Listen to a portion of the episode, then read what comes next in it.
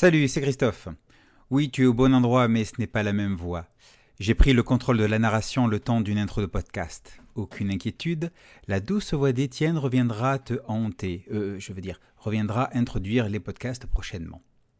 Aujourd'hui, un podcast sur les tables ouvertes en jeu de rôle. Depuis quelques mois, voire quelques années pour certains d'entre nous, nous expérimentons le principe des tables ouvertes. Et nous allons en parler donner un retour d'expérience, offrir quelques conseils et aborder les éventuelles difficultés que cela peut soulever. Nos autres podcasts sont disponibles sur jeux.ca, iTunes, Google Play et toute autre plateforme de balado-diffusion majeure. N'oublie pas de nous suivre sur Facebook et Twitter à Les Aventureux. Et tiens, pourquoi pas, joins-toi à notre serveur Discord pour discuter avec tous les membres de notre magnifique communauté. Si tu as besoin d'autres informations, rendez-vous sur notre site www.lesaventureux.com ou contacte-nous à lesaventureux Sur ce, je te souhaite une excellente écoute.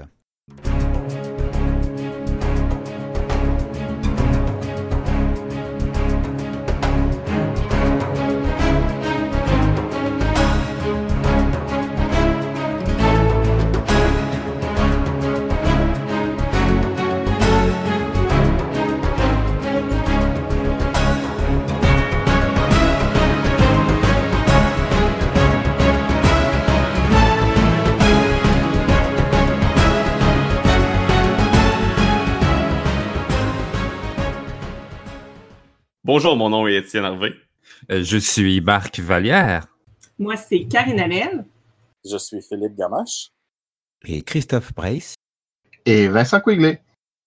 Et ensemble, nous sommes les aventureux. Et oui, on est, euh, on est six aujourd'hui avec euh, Vincent qui se joint à nous. Wouhou! Hello! donc, et le sujet, c'est les tables ouvertes. Et on parle pas juste de prendre une table, de l'ouvrir, euh, une table physique, mais bien euh, d'une sorte de, partie, de, session, à travers laquelle les joueurs peuvent se joindre à n'importe quel moment. Euh, il y a différents, un peu différents types de tables ouvertes, mais en gros, en général, on, pourrait les définir comme ça. On veut parler de ça parce qu'on a fait différentes expériences dans la communauté des aventureux de tables ouvertes. Euh, on va chacun, là, euh, moi et Vincent, parler de notre expérience. On a eu une table ouverte euh, d'Urban Shadows avec Vincent. Et on a commencé également, on a fini notre première saison au moment où on enregistre ce podcast de la d'une table ouverte de masques. Donc, deux jeux propulsés par l'Apocalypse. Et peut-être que d'autres personnes autour de la table, d'ailleurs, ont déjà fait des tables ouvertes. Ben, entre mm-hmm. Oui, c'est vrai, Christophe, euh, Lamentation of the Flame Princess également. Oui, c'est vrai que c'est un petit peu table ouverte, dans le sens où euh, euh, j'accepte qui veut bien mourir. Puis en plus, moi, c'est ça fait quoi, cinq ans qu'on fait les animations les lundis, mardis. c'est des tables, je veux dire, c'est des parties ouvertes. Là, on a des joueurs qui, qui viennent, qui, qui partent à chaque game. C'est pas. Mm-hmm. pourtant, c'est des parties qui durent depuis plusieurs années. Fait ça, va tourner beaucoup euh, dans ces contextes-là parce que c'est sûr qu'on a vécu. Euh, j'imagine aussi qu'il y en a d'autres qui ont vécu. On va parler d'une autre sorte de table ouverte qu'on voit souvent en convention également. Des tables ouvertes quand tu fais euh, une session unique, puis que, bon, par exemple, tu es en convention, ben, tu acceptes les gens qui veulent se joindre en plein milieu de la partie. c'est des choses qui m'est plus ou moins arrivé personnellement en convention, je sais pas pour d'autres, mais on va pouvoir en parler également. Donc, euh, commençons par euh, un, peu, un peu parler du, principe de table ouverte euh, en général. Comme on disait, tu fais une partie et peut-être que tu as un, j'essaie de trouver le un bassin de joueurs puis certains joueurs se joignent une partie d'autres non des fois c'est vraiment c'est ouvert à tous comme Philippe toi tu fais avec tes parties là donc public. Ouais. Que j'ai essayé de faire également avec quelques parties publiques de masques uh-huh. euh, à la Shop Goblin à Québec. Sinon, il y a donc avec un certain bassin de joueurs, euh, c'est ce qu'on a essayé de faire, surtout avec euh, Urban Shadows et Masque sur le serveur Discord des aventureux. Avec son lot de problèmes et succès, dépendamment. Mm-hmm.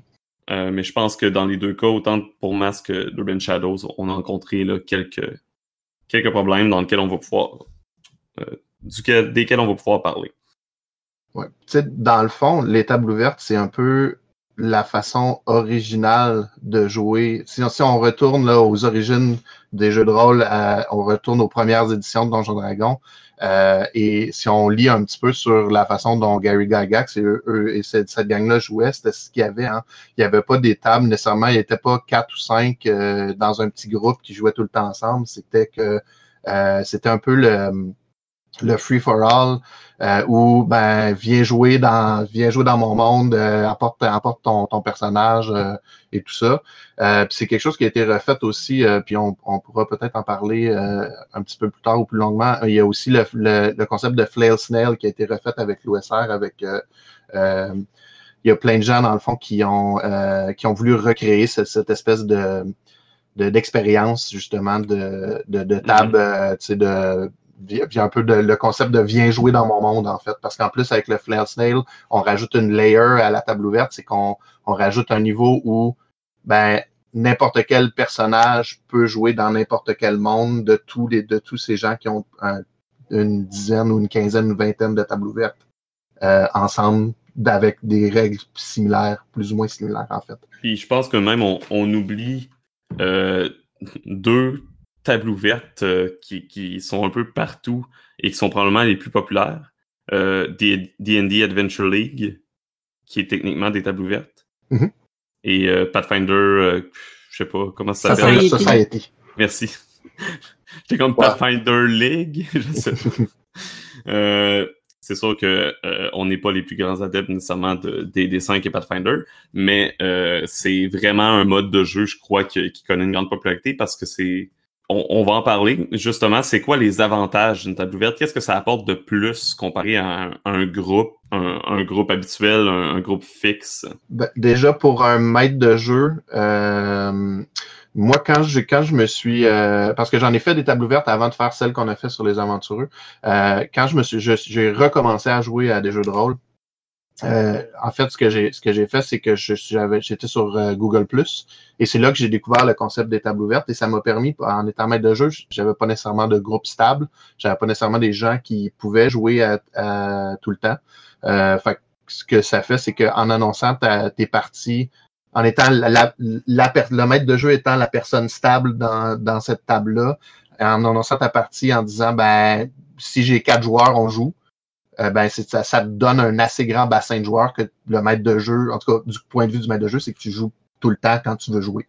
Mhm. Je pense aussi que ça apporte une, une diversité intéressante. Non, normalement, quand tu as quatre joueurs, ben, c'est sûr que tu as plus le temps vraiment d'explorer ces, ces quatre, les quatre personnages que tu as autour de la table. Mais quand tu as soit un bassin de joueurs vraiment ouvert à tout public, euh, c'est vraiment plaisant aussi pour le maître de jeu parce que ça permet de toujours voir euh, des nouvelles histoires, des nouveaux personnages.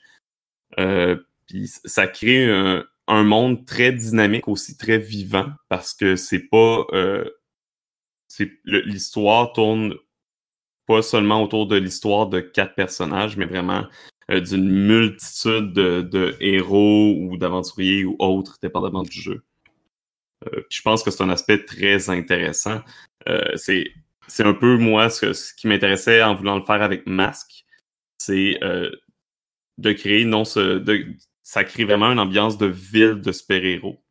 Euh, c'est de multiplicité, qu'il y, y a plusieurs super-héros adolescents qui essaient de trouver leur place et non seulement deux, trois qui sont toujours ensemble. C'est comme si on avait un peu... Normalement, tu regardes un monde avec une loupe, alors qu'une table ouverte, tu vas peut-être là, reculer un peu, euh, tu vas moins zoomer sur euh, une partie spécifique pour voir un peu plus globalement. Et est-ce que ça, ne pose pas certaines restrictions quant, quant au type de, durée de, trame ou d'arc narratif que tu peux, jouer? euh, quand euh, tu sais que d'une session à une autre, tu n'auras pas forcément les mêmes personnes Oui, effectivement. Puis moi, ça a été un peu mon euh, euh, ce qui est mon mon euh, mon downfall. C'est ce que ce que j'ai ce que j'ai moins aimé en fait de de- d'avoir une table ouverte sur un PBTA qui était très très narratif.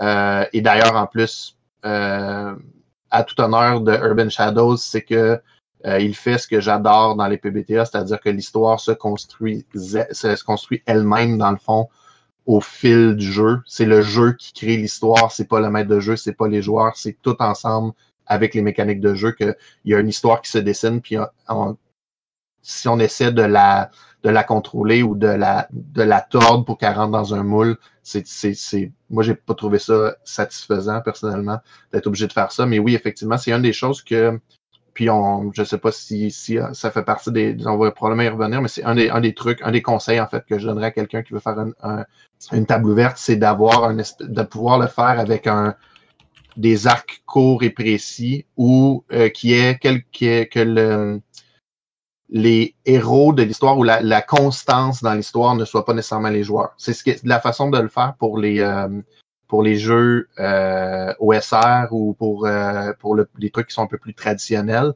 c'est souvent c'est le donjon qui devient la constance dans le jeu, qui devient le, l'espèce de personnage principal. Et les joueurs qui jouent ne sont que des, euh, des gens qui, qui vont explorer le donjon et qui, à la fin d'une partie, sortent du donjon, et etc.. C'est la façon traditionnelle de faire une table ouverte, je vous dirais. Presque, c'est, il, il, faut faire en sorte que euh, la session soit un arc narratif complet euh, et qu'on revienne presque à une espèce de point d'équilibre à la fin, un, peu comme dans une série télévisée finalement.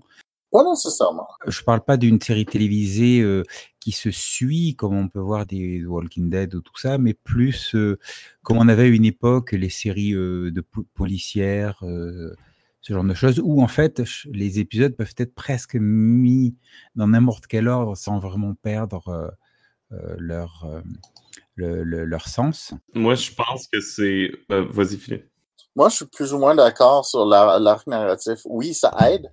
Euh, il faut avoir des points de raccord à la fin de chaque partie où est-ce que tu pourrais, par exemple, comme c'est ça on disait tout à l'heure, un donjon, ben il faut pas être en plein milieu du donjon où est-ce qu'il y a aucune chance qu'on rencontre de nouvelles personnes ou des choses comme ça. Il faut s'arranger ou en pleine en pleine mer ou bien que ça pourrait se faire. Mais euh, nous autres, ce qu'on fait, comme c'est une table ouverte, mais il y a toujours quelques joueurs qui reviennent, c'est en fait, c'est la cohésion d'un, d'un, groupe qui se fait, qui sont puis les nouveaux, ils embarquent dans le groupe et à un moment donné, le groupe a changé complètement, puis après ça, ça revient, puis il y a des gens, ça va et vient, mais l'histoire est alentour de de, du groupe eux-mêmes, de ce que eux autres ont forgé dans, dans l'univers, qui fait qu'en réalité, euh, ça, ça, continue. Mais nos, nos, nos arcs narratifs, nous autres, on a des arcs qui durent en pratiquement six mois, euh, les arcs principaux. Après ça, tu as des, des petits arcs qui vont durer un 3, 4, 5 games, puis tu as des, des petites affaires qui vont être une game, une demi-game, deux games des fois. Ça va vraiment dépendre de, euh, de comment les joueurs avancent, etc. Mais on a quand même des arcs très longs, puis on, on, a, est, eu des joueurs au début et à la fin de l'arc qui avaient changé au complet. Tout le groupe avait changé. Mais à mon avis, ce que tu veux pas, c'est avoir un. Tu veux pas que tes joueurs, quand ils viennent s'asseoir à la table, qu'ils sentent qu'il manqué quelque chose ou qu'il y a un besoin de comme rattraper une tonne d'informations pour vraiment pouvoir jouer puis embarquer dans l'arc dans lequel ils vont être présentement. Euh, je pense qu'on a eu deux contrastes totalement opposés. Euh, Urban Shadows que euh, dis-moi là si je me trompe, euh, Vincent, mais je pense que justement c'était pas pas assez épisodique. Ouais, euh, en fait, en fait, de la façon que je l'ai, que je l'ai, euh, c'est peut-être mon erreur. En fait, dans la façon que je l'ai approché, c'est que j'essayais de l'approcher un peu justement comme une série à la Walking Dead au lieu d'une série qui est plus Monster of the Week, comme Christophe disait. Mais moi, tu sais, je, je, fais beaucoup cette analyse-là, dans, je fais beaucoup cette cette euh, transition-là dans, dans, dans, les quand je quand je suis maître de jeu, c'est que je vais beaucoup associer à des films ou à des séries. Puis c'est justement, c'est que je, je, voulais que le téléspectateur virtuel, la personne qui écoute la série, ou du moins qui, qui, qui est la personne fictive qui, qui, qui nous écoute, euh, dans le fond, puisse voir les différentes, même si les, les, les personnages changeaient, mais c'était, il semblait, il y avait une cohésion entre les épisodes. Et le problème que j'ai eu au final, c'est pas, c'est, c'est, il était pas tout à fait là. Il était sur le fait que il y avait des, des tensions narratives qui étaient, qui étaient, extrêmement difficiles à euh, résoudre parce que on n'était pas capable d'avoir deux joueurs qui étaient impliqués dans cette tension narrative-là, deux ou trois joueurs qui étaient impliqués dans cette, cette tension narrative-là, ensemble au même moment à la table. Mhm. À un moment donné, je me suis. Puis je pense que tu as, eu un peu cette, envie-là euh, à un moment donné, puis peut-être, j'ai l'impression que c'est- peut-être vers là que tu veux t'en aller dans ta deuxième euh, dans ta deuxième saison de masque. Mais j'avais envie de m'asseoir avec des personnages en particulier pour aller creuser plus ces personnages-là. Et c'est de là qu'est venue ma frustration de la table ouverte. Exactement, ouais, c'est ça. J'ai eu un peu le même problème avec Mask dans, dans la mesure où je pense que le fait que ce soit des euh, PBTA aussi, c'est un gros, un gros focus sur les personnages et leurs relations. Fait que c'est sûr quand il y a une table ouverte, il faut quand même ça fait plusieurs relations à exploiter, euh, etc. Donc, j'ai l'impression que des fois, ça prend peut-être une trame au-dessus un peu de ça pour justement les, euh, avoir quelque chose qui suit, mais il faut pas non plus que cette trame-là devienne avec un une scène en suspens à chaque à chaque partie, etc. Puis que, comme je disais tantôt, que les joueurs ont l'impression de devoir rattraper quelque chose. Puis on, on dirait que je sais pas encore si pour la saison 1 de Masque, j'ai trop mis la trame de l'avant. Euh, j'ai l'impression que oui. Mais justement, là, j'ai j'ai envie de plus focuser sur, sur les différents personnages qu'on a et sur la relation entre chacun d'eux. Euh, la trame va beaucoup prendre de recul ou va être quelque chose de très, très, très à l'arrière des personnages là, et de leur relation. Euh, je pense que j'ai j'ai vous j'ai fait de Masque un jeu de super-héros euh, un peu le, le, faisant un peu trop euh, super-héros action avec une grosse trame, etc. Je crois pour la première saison. C'est quelque chose que je veux corriger. Pour ma part, j'ai le sentiment que, contrairement à euh, un cas où la, ta- la table n'est pas ouverte, est-ce que dans ces cas on dirait qu'elle est fermée? Enfin, je ne sais pas.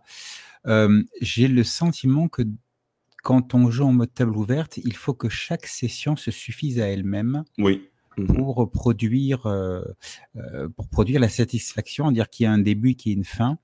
Et, et, et ça peut être très difficile à mettre en place, ça, parce que, euh, à la limite, ça demanderait que, ça- que ce soit inclus dans le, le, le contrat, le contrat de jeu, finalement, et que les joueurs eux-mêmes aussi œuvrent pour que euh, la session se suffise à elle-même.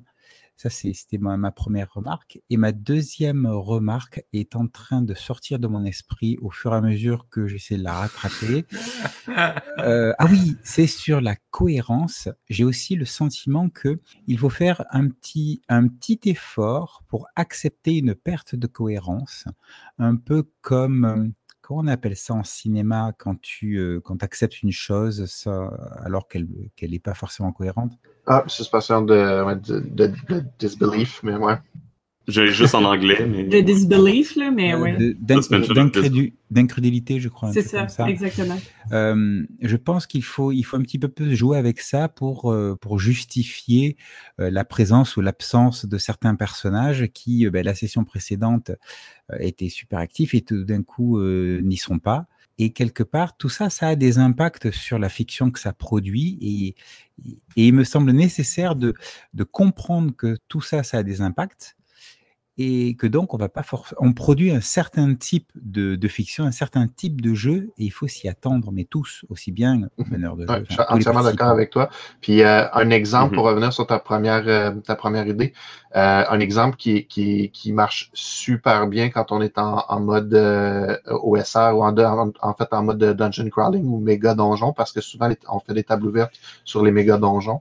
Euh, une, euh, il y a littéralement des règles, c'est-à-dire que euh, le contrat social d'un méga donjon, souvent dans les, dans les endroits où j'en ai fait avec en table ouverte, c'est littéralement euh, si vous n'êtes pas sorti du donjon euh, à la fin de la session, et, roulez sur cette table-là et euh, vous avez des chances d'être perdu à, l'intérieur du donjon, vous avez perdu de votre équipement, euh, il y a des chances qu'un des personnages meure, euh, il y a plein de choses. C'est vraiment où, il y a vraiment un, élément qui est un peu plus un élément de jeu où on se dit, où il y a un- une gestion en fait de, de- des ressources qui est très, très, très, très typique de l'OSR.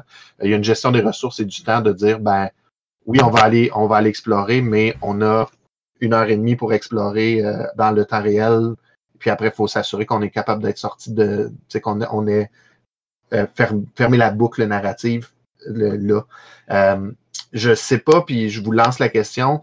Euh, est-ce qu'il y aurait moyen de faire le même, le, ce même genre de contrat social-là sur une, sur une partie qui est un peu plus narrative? Je ne sais pas comment on pourrait boucler le truc de cette façon-là. Ouais, c'est exactement ce que je me demandais. Est-ce que est-ce qu'on trouve que des jeux OSR et tradis sont, sont plus euh, propices à des tables ouvertes que des jeux plus, euh, plus narratifs? Alors, moi, j'avais j'avais deux trucs à dire. Euh, le premier, c'est Vincent, si tu as des références sur ce dont tu viens de dire, est-ce que tu veux bien me les fournir? Parce que je suis super intéressé. Et la deuxième chose, eh bien, euh, des euh, jeux propulsés par l'Apocalypse, nous avons une mécanique qui, à mon sens, fonctionne très bien pour ça. C'est celle des euh, love letters. Mmh oui, ouais, c'est vrai. J'ai tendance à les oublier, ces satanés euh, love letters. Oui, ben en fait, moi, ma façon que je vois ça, c'est pas tant si c'est narratif ou plus traditionnel qui va être limitatif, mais plus c'est quoi c'est quoi qui va être le focus? Ouais, c'est ça. C'est quoi le sujet du jeu? C'est sûr que quand c'est les relations entre les personnages, ça peut quand même se faire. C'est juste que probablement, ça va être un développement qui va être plus lent parce que dans le fond, la limitation, c'est que tu peux pas prendre pour acquis que tu vas avoir tous ces gens-là autour de la table la prochaine fois. D'où le pourquoi il faut comme que ça se boucle un peu en, soi-même. Steph, Steph dit euh, que dans les PPDA, les liens sont pas infinis. Euh, pas d'accord dans, ben, dans le sens où dans la vie, euh, et le jeu le reproduit bien, là, tu peux avoir énormément de différents liens avec différentes personnes. C'est juste que je pense, comme on disait, moi puis Vincent tout à l'heure, je vais le faire dans la deuxième saison de, de Masque. Et euh, avoir du recul, je le referai dans la première saison, mais on dirait que je voulais pas décevoir personne puis que tout le monde joue. Mais ça vaut la peine, c'est une table ouverte, de vraiment euh, prendre des, des, des sessions avec un nombre plus limité de joueurs et vraiment prendre le temps également, ce qu'on n'a pas fait dans notre première saison de Masque, de bâtir vraiment des relations entre tous les personnages, entre tout le monde. On avait un contexte, un contexte commun euh, qui était la même école à laquelle vous alliez tous, mais on l'a pas exploité ce contexte. On n'a pas pris le temps vraiment d'établir les relations entre vous en tant que à l'école, alors que euh, normalement vous côtoyez déjà. On, on a complètement mis ça de côté dans un certain sens. Oui, puis, puis juste pour euh, pousser un peu plus loin ton commentaire par rapport à la au commentaire de, de Steph là, sur, euh, sur le chat, c'est que en fait, moi, je vois très bien qu'une relation que quelqu'un s'en va puis revient après plusieurs mois d'absence, à quel point ça peut être intéressant d'explorer ça autour d'une table. Ouais. Aussi. Fait qu'il y a des dynamiques.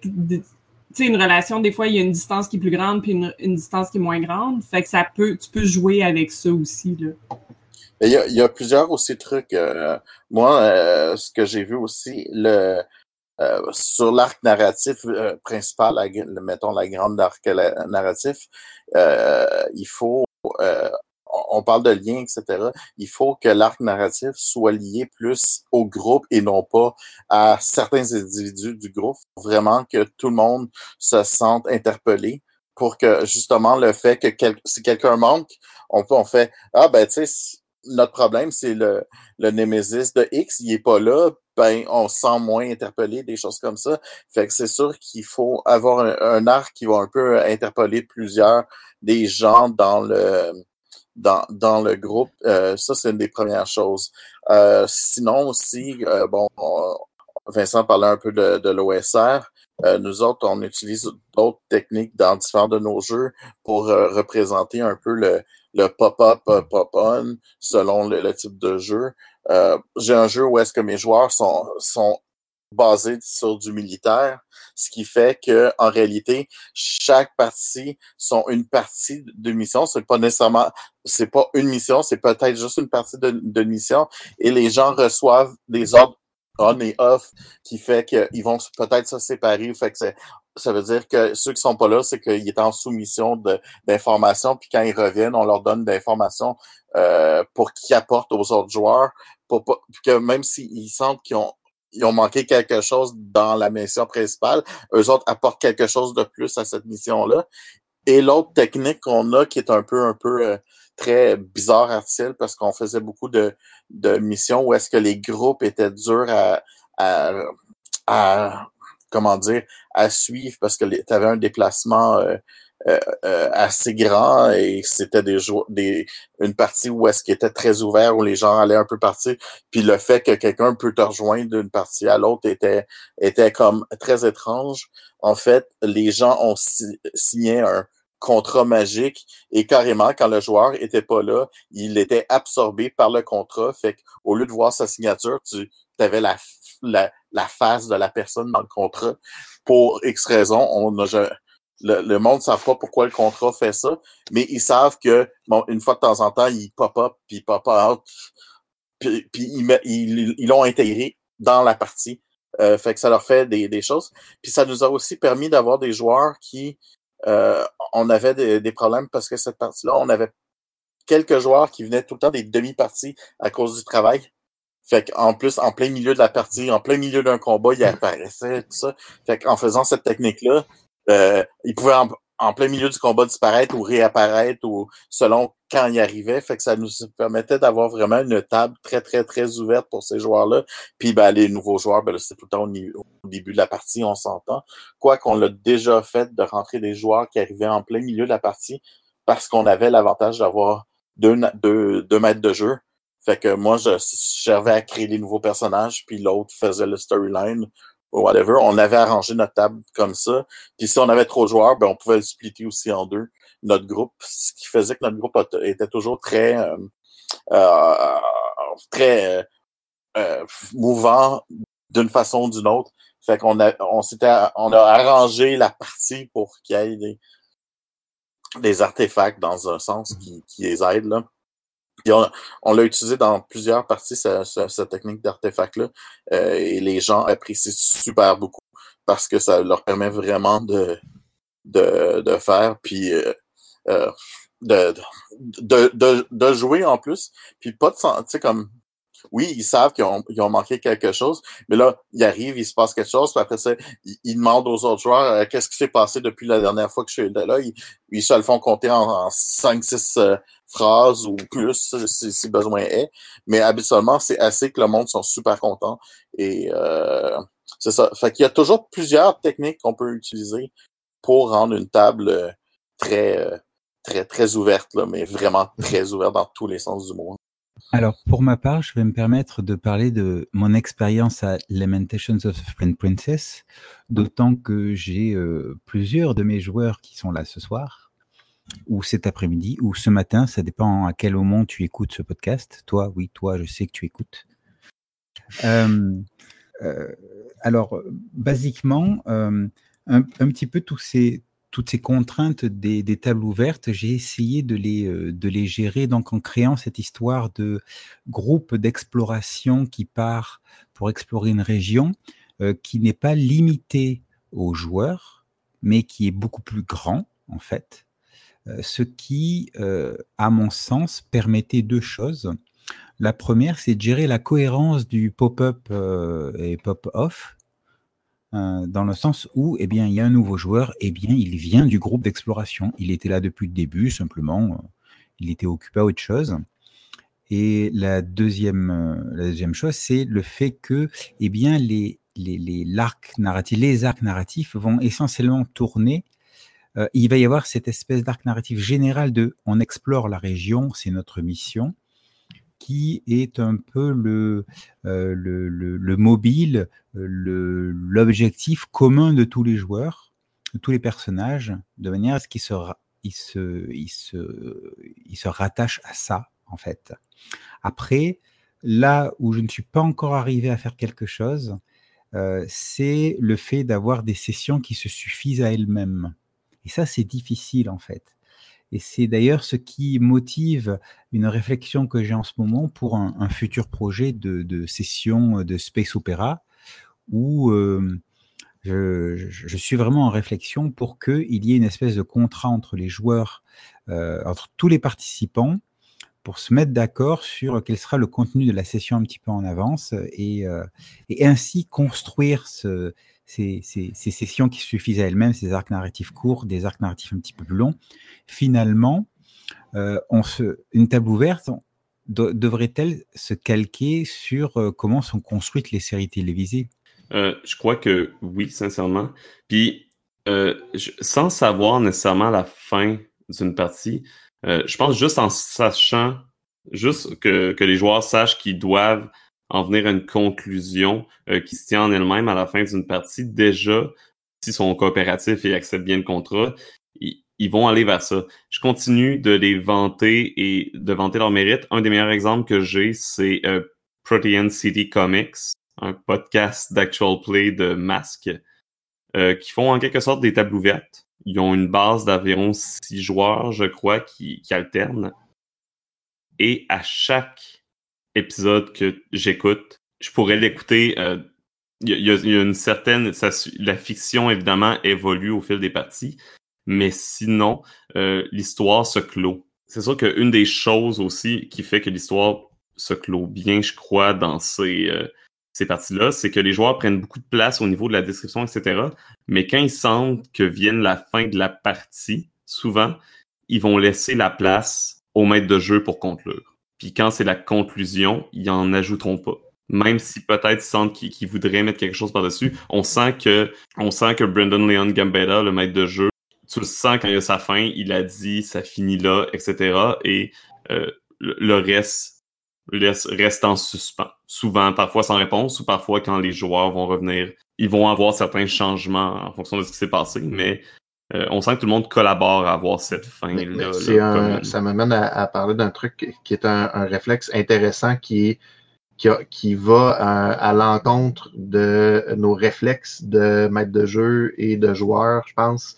Euh, mais euh, pour vrai, en début de partie, puis je sais, j'en ai parlé cent mille fois, vous m'avez vous m'avez lu euh, sur, euh, sur le Discord des aventuriers, en parler plusieurs fois, et en utilisant un truc comme le CATS, euh, en utilisant, euh, en prenant le temps au début de la partie de dire ce soir, euh, ce que j'aimerais qu'on fasse, c'est qu'on fasse environ trois scènes en étant vraiment, vraiment explicite, en étant comme on va faire à peu près trois scènes, euh, je pense que ça va aller vers là, euh, c'est c'est ce que je m'imagine.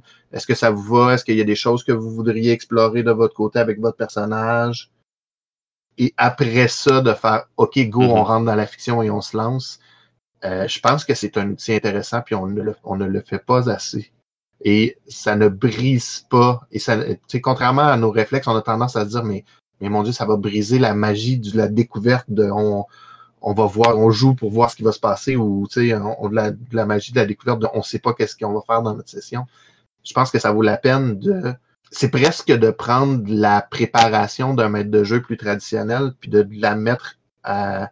De faire de la faire au début de la partie ensemble avant même de jouer. De prendre un 10-15 minutes au début, au début de, de la partie pour vraiment placer les bases de ce qu'on a le goût de raconter ce soir. Ouais, je pense que ça vaut, je, pense que ça vaut vraiment la peine. Puis comme ça, tu sais que euh, quand, quand ce que les joueurs voulaient raconter a été raconté, euh, normalement, tout le monde va savoir va s'entendre justement que, bon, ben, ce qu'on voulait explorer a été exploré, c'est le temps de clore euh, c'est la session. Alors, je crois que Karine voulait dire quelque chose. Euh, non, pas du tout. C'était une idée. euh, comment utiliser la table ouverte, là. J'étais ailleurs. Merci Moi, de je- penser à moi. Moi, moi, moi, je- j'aimerais rebondir sur un truc. En fait, comme certains d'entre vous le savent, j'ai euh, créé un jeu de rôle qui s'appelle Omniscience. Et euh, eh bien, il utilise ce genre de mécanique de, euh, de, de préparer euh, en, première, en première partie de la session. Les, euh, les joueurs et le meneur de jeu préparent en fait l'histoire qui va être jouée en suivant des règles particulières, en posant une espèce de, de, de canevas général et surtout en posant des, des, scènes que les, les joueurs veulent vivre. Et jusqu'ici, ça a toujours produit une fiction intéressante et surtout, ça n'a jamais empêché de produire une fiction intéressante dans le sens, oui, mais euh, euh, ça casse l'immersion du euh, on découvre au fur et à mesure. Parce que finalement, on découvre toujours quelque chose au fur et à mesure, on n'est jamais vraiment sûr de comment ça va se passer. Et comme il y a une dynamique de, jeu, de coopération entre les joueurs, c'est presque beaucoup plus fluide et, beaucoup plus intéressant comme, résultat que quand cette, dynamique n'est portée que par le meneur de jeu. Euh, ça, ça me mène à, penser à un autre truc encore qui peut être encore plus loin. Puis je pense que Étienne, tu, tu le fais de façon informelle dans tes parties de table ouverte, où même à la limite, on va déterminer un, un, un personnage qui est le euh, personnage principal. C'est, c'est un- une technique qui nous vient, qui vient, euh, que la première fois je- que je l'ai vu, c'est dans euh, Primetime Adventure, qui est un jeu où carrément tu joues des séries télé, euh, mais où il y a vraiment un- une- une économie narrative pour chacun des joueurs. C'est-à-dire qu'il y a un personnage qui, on dit, ce, soir, l'histoire qu'on va raconter sera une histoire euh, qui, est tout- qui est basée sur un des personnages. Fait que oui, c'est sûr qu'il va avoir une plus grande importance dans la partie. Ça n'invalide pas les autres personnages qui sont là, qui vont venir en support. Et puis en, en alternant, puis en tournant autour de ça, je pense que ça peut être une façon intéressante aussi de, de bouger cette table ouverte-là, puis d'avoir notre, toujours notre fameux focus, notre fameux pilier qui fait avancer, dans le fond, notre table ouverte et qui ne nous donne pas l'impression que c'est un ramassis de one-shot avec euh, des gens, qui, des fois des personnages qui reviennent. Non, ça, je te confirme que j'arrivais dans chaque partie avec une intention euh, de mon côté très explicite de mettre euh, les, les feux des projecteurs sur une ou deux personnes en particulier, souvent. Je pense que effectivement, j'aurais dû, j'aurais pu et j'aurais dû être peut-être encore plus explicite à ce niveau-là et carrément le dire, dire à tout le monde, bon, ben, ce soir, les projecteurs vont être sur telle et telle, telle personne et telle personne. Euh, J'aimerais qu'on leur laisse de la place, etc. Parce que euh, Oui, ça c'est Oui. super intéressant parce qu'effectivement, les autres joueurs peuvent eux aussi euh, œuvrer pour que les projecteurs soient sur le, la Mhm. star justement de la session, là où les stars. Mhm, Parce que je pense que j'ai eu quand- quelques frustrations justement qui auraient pu être évitées de j'arrive dans le parti puis mon but c'était de mettre de, de mettre les feux des projecteurs sur un certain joueur, un certain personnage et euh, il y a quelqu'un au cours de la partie qui prend la place et alors je sens un certain malaise d'essayer de ramener de, de ramener le focus sur une personne mais je me battais contre moi-même au final parce que j'ai pas été clair sur mes intentions. Et on en revient à une structure de, de, de série de série télé finalement où on voit bien qu'il y a des épisodes qui sont plus consacrés à certains personnages et d'autres à d'autres. Excellente remarque de Dominique. Mhm. Mais non, je crois pas que ça va contre le jouet. Euh, Dominique demande est-ce que ça va contre le jouet pour voir ce qui arrive? Euh, donc, un qui est un des principes dans tous les PBTA. Euh, personnellement, je crois pas que ça va contre ça. C'est simplement que la situation de départ, ou du moins le contexte dans lequel je vous jetais à chaque session, avait pour but de venir euh, automatiquement là, interpeller plus un livret qu'un autre. Ça garantit pas nécessairement qu'un livret va que, que ce livret-là va se manifester plus que les autres. Mais euh, par exemple, si Dominique qui jouait et qui joue le, le masque, euh, si jamais dans un euh, dans une session, c'est ton petit frère, le petit frère du masque se fait enlever, c'est clairement celui-là qui va sans, sans prendre toute la place non plus. euh, il va il va prendre une place importante dans la session. Après, je sais pas qu'est-ce qui va se passer, mais ça interpelle En fait, son livret. de, de pointer le drame vers une personne. C'est pointer le drama vers une personne. Mhm. C'est, c'est, après comment ça se déroule, le, ce, dra- ce drama-là, ou, ou, ou comment on va aller. Euh, euh, dans le fond, c'est d'aller pousser les boutons d'un, personnage. Puis après ça, comment ça se déroule, ben là, c'est là qu'on joue pour voir ce qui va se passer. Ben, j'étais pour dire, puis d'avoir un joueur plus central, ça veut pas nécessairement dire que le joueur va être plus actif parce qu'il est plus central. Mhm. Tu sais, ça- l'histoire va emmener, euh, si je prends par exemple pour la game de masque, tu sais, la dernière partie, ça l'emmenait clairement mon Némésis qui était là, mais ça veut pas dire que c'est nécessairement moi qui ai fait le plus d'actions durant la partie. C'est juste que tout le monde avait les yeux rivés sur la réaction émotionnelle de mon personnage, mais ça dit absolument rien sur le, niveau d'action que le joueur a. Euh, J'avais une remarque à faire euh, par rapport à la question de, de Dominique, même s'il l'a précisé après. C'est vrai que quand on commence à dire euh, oui, les participants euh, décident un peu à l'avance de ce qui va se passer, est-ce que ça ne remet pas en question le principe du jouer pour voir où ça nous mène Euh, Je dirais que pour ma part, j'étais entièrement d'accord avec ça avant, mais depuis que j'ai fait cette session de Sphinx hein, au, au- à la convention Draconis cette, euh, au début de printemps, à la fin d'hiver, eh bien, euh, mon point de vue a complètement changé. Euh, alors, si vous le permettez, je vais poser ça très rapidement. Euh, quand on dit jouer pour voir où ça nous mène, quelque part, c'est dire euh, avoir une agentivité euh, presque totale, sans trop trop de contraintes ni de, barrières posées par le meneur de jeu pour guider euh, la, euh, narration dans une direction. Ça serait donc à l'opposé de ce qu'on appelle le railroad. Or, Sphinx, quelque part, c'est un railroad, vu que on, va explorer euh, les, ruines dans un certain ordre en faisant. euh, euh, Il n'y a, a pas de plan. Hein, dire le, le meneur de jeu pose les, rencontres au fur et à mesure. Et au final, on sait qu'on va s'enfoncer dans la ruine, qu'on va découvrir de plus en plus de secrets. Et au final, on découvrira le secret final des, des, des ruines. Je viens de dire deux fois final. Et, pourtant, et pourtant, quand on a joué, moi j'ai senti que la gentilité était ailleurs. Elle s'était déplacée. Donc finalement, avoir ce genre de construction où on, on pose des jalons en fait à la base, c'est d'une part plus dire moi j'aimerais vivre ce genre de scène et d'autre part c'est de dire moi mon agentivité elle sera surtout sur le comment ça va se passer plus que euh, qu'est-ce qui va se passer? Fait que selon vous, euh, les tables ouvertes, là, c'est beau, c'est bon, c'est des arcs-en-ciel, des confettis, puis c'est super fun, c'est ça? On vient de dire plein de points négatifs aussi. Je sais pas si tu nous as écoutés, mais.